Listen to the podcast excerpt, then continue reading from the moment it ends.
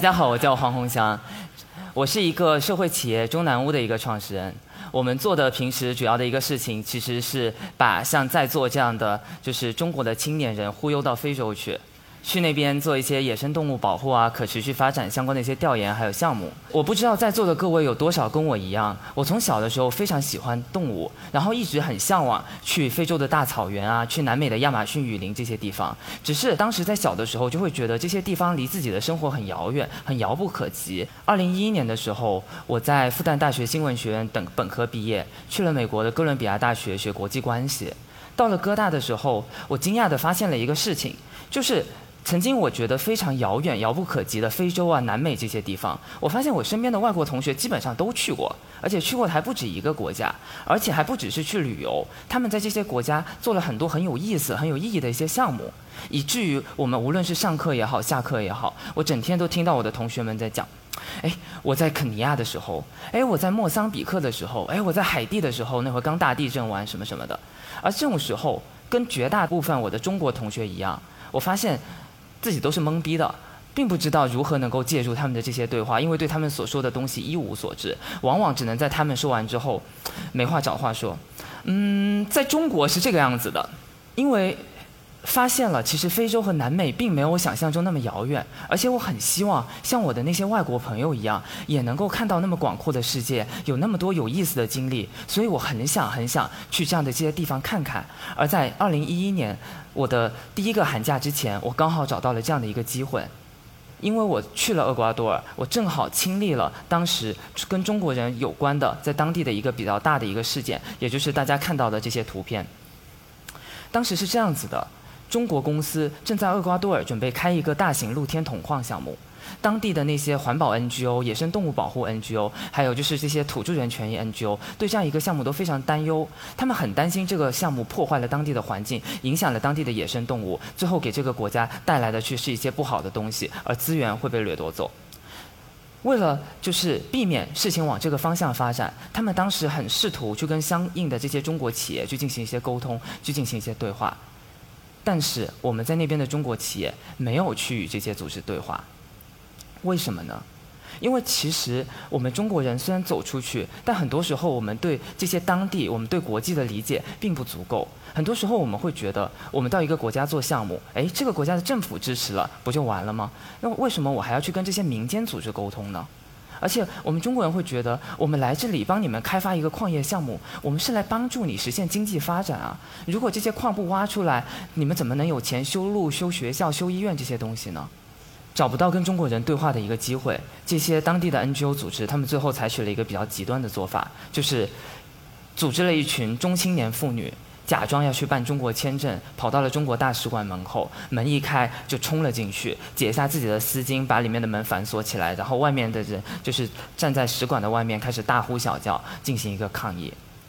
这个事情后来就逐渐往一个比较激烈的冲突的方向去发展了。当时我经历了这样一个事件，并且就是因为原来是学新闻的嘛，所以我给南方周末写了一篇文章，把这样的一个事情报道了出来。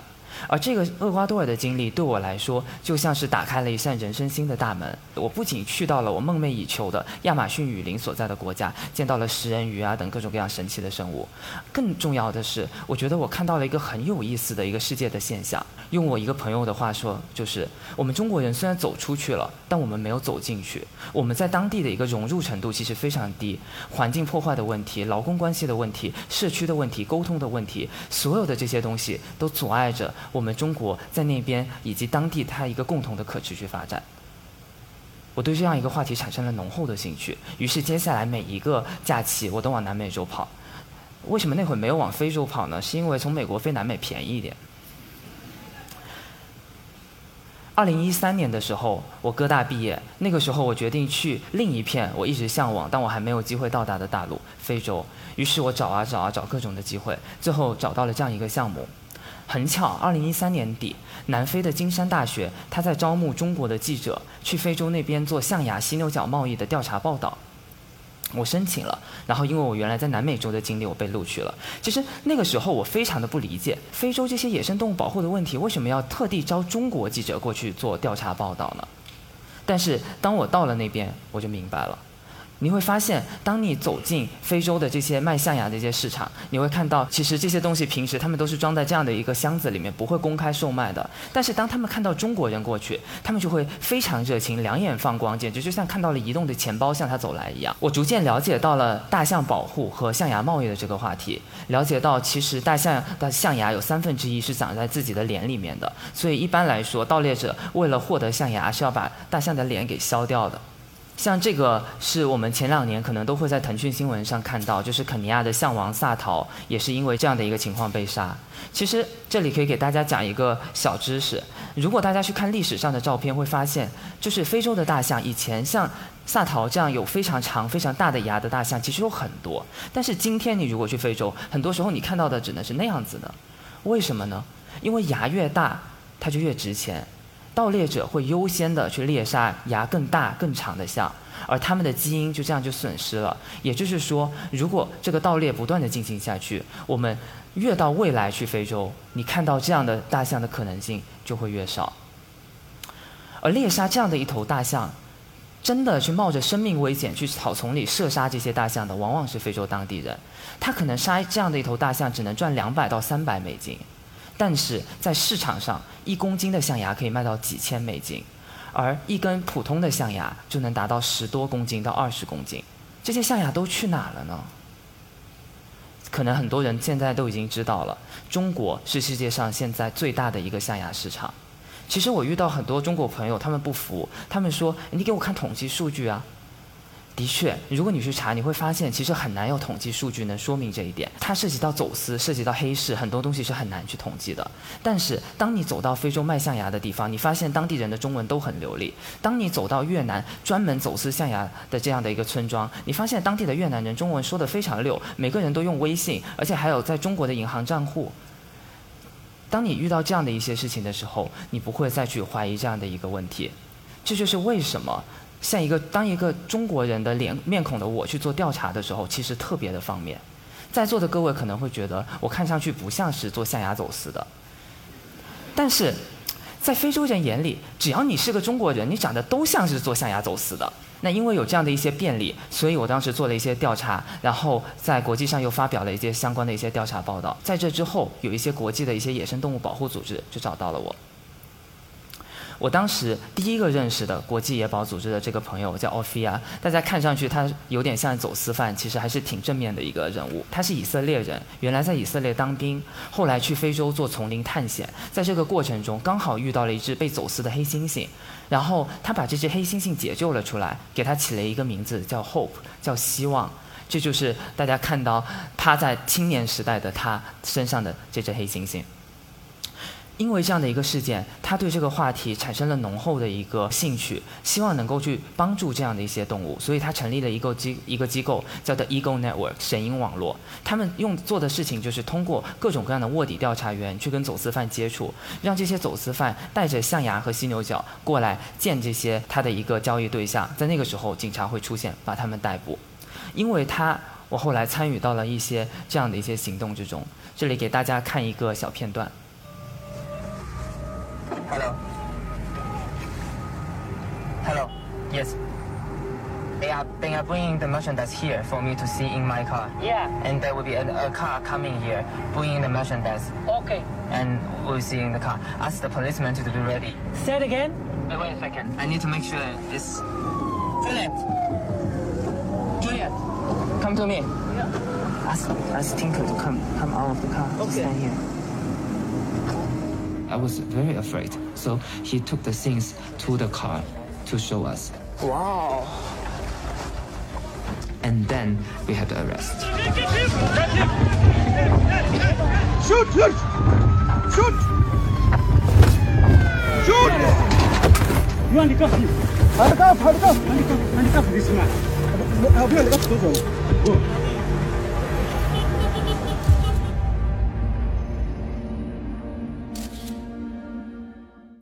这个事情是这样子的，二零一四年年初的时候，奥菲亚他们盯上了非洲一个叫乌干达的国家的一个走私犯大哥，就是这位。他们知道这个人是一个参与了多次国际犯罪的走私犯，所以很想把他逮捕。他们派了一个非洲卧底的一个调查人员去跟他接触，号称是在帮中国人采购象牙。但是这个走私犯非常的狡猾，他不信，他觉得这个非洲人很有可能是当地警察派来的一个卧底。这个时候，奥菲亚找到我，他跟我说。你知道吗？只要他听到你那带着浓重中国口音的英语，这个时候他一定会放下他的警觉心。我也不知道这算算不算夸我。于是我就去了乌干达，帮他去做这样一个调查。我到了乌干达之后，第一件事情就是给这个人打电话，然后要摆出一副趾高气扬的样子，因为我扮演的是一个香港的大走私犯。然后我跟他，我会跟他打电话说：“我现在派过去看货的兄弟，你赶快让他看货啊！我们这边还有几十个人等着跟我们做买卖呢。你想不想做这个生意了？如果想，就别废话那么多，赶快带他去看货啊！”然后你通过这样的一个做法，他就已经信任度提高很多了。然后他就会带我们的当地这个卧底人员去看，就是去进行一些接触。但是往往这样子是不足够让他真的放心的。所以后来我又到了乌干达的一个购物中心去跟这个人吃饭，去跟他直接面谈。去见他的时候，其实我们做了很多的准备。欧菲亚也给了我很多这些调查经验的一个分享。比方说，我到了现场。我表现的比他还紧张，我站在那里东张西望，然后生怕有警察出现。然后话没说几句，我就开始质问他了。我凭什么相信你不是卧底调查的呀？我怎么知道你不是在骗我，是真的想要做这个生意呢？欧菲亚跟我说，如果你不想被人怀疑，你要先怀疑对方。当因为他看到我表现的特别紧张，他后来就越来越放松了，然后开始不断的安慰我，然后笑得很开心，说：“哎，哥们，你不用这么害怕，我们做这个太多年了，我们整天跟你们做国人中国人做生意，然后你放心，一切都没有问题的。”于是后来我们约了一天，就是各自开着一辆车，我带着钱，然后他带着这些象牙、犀牛角的东西，我们到一个小巷口去进行交易。其实那个时候我还挺紧张的，因为你不知道当警察出现的时候，这个人会干嘛，而这个时候你会是离他最近的一个活物，然后你不知道他会不会拿出一把枪向你开枪这些东西，我非要看出我很紧张，于是他很郑重的给了我一瓶辣椒喷雾，我当时看着这瓶辣椒喷雾，其实内心有点崩溃，我总觉得他如果朝我开枪，我拿这瓶东西出来对他喷，应该没有什么太大的一个用处。但是非常幸运，因为这个人太相信我了，所以以至于警察出现的时候，他完全就懵逼了，他根本就没有想象，他就保持着这个表情，然后就被抓了。而还挺幸运的，在后来做的多次调查里面，我都没有遇到过这种就是真的有生命危险的时候，所以大家现在看到我还活着站在这个地方，能够跟你们讲这样的一个故事。嗯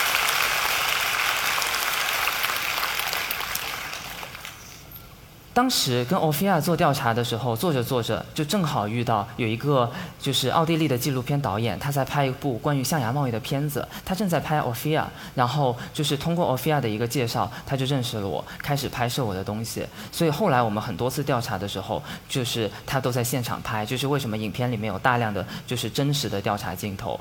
然后通过这几年做调查，我后来越来越意识到了就是国际野生动物保护问题的一个状况。简单来说，现在在全世界可能有一半的濒危物种都跟咱们中国人有关。因为中国人买象牙，非洲大象面对盗猎的问题；犀牛角，中国人不是最大的一个买家，但是也是一个很大的买家。穿山甲，因为我们中国人把亚洲的穿山甲现在基本都吃完了，所以我们现在开始大量的进口非洲的穿山甲。除了就是这些事情以外，你还会有听到很多耸人听闻的故事。比方说，中国人在那边看到有一种鸟长得特别好看，所以我们会趁这只鸟去睡觉的时候去拔它的毛，然后把这个毛带回家当纪念品。然后，比方说，就是我们中国人可能会在非洲的一个就是这种花园式的办公室看到乌龟在上面爬，挺有意思，就把它翻过去了。然后这个乌龟过几天几天就死了，以至于这些中国人最后就从这个园区被赶了出来。你会发现有很多这种非常耸人听闻的一个事情。